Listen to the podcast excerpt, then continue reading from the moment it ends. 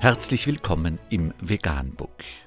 Wir liefern aktuelle Informationen und Beiträge zu den Themen Veganismus, Tier- und Menschenrechte, Klima- und Umweltschutz. Dr. Med Ernst Walter Henrich am 4. Oktober 2018 zum Thema Studie Rotes und verarbeitetes Fleisch verursachen Brustkrebs. Laut einer im International Journal of Cancer veröffentlichten Metastudie erhöhen rotes und verarbeitetes Fleisch das Risiko für Brustkrebs. Die Forscher analysierten 18 Studien und bewerteten den Zusammenhang zwischen Brustkrebsraten und der Aufnahme von rotem und verarbeitetem Fleisch. Die Ergebnisse zeigten ein erhöhtes Risiko für Brustkrebs bei einem erhöhten Verzehr von rotem und verarbeitetem Fleisch. Vegan, die gesündeste Ernährung und ihre Auswirkungen auf Klima und Umwelt, Tier- und Menschenrechte.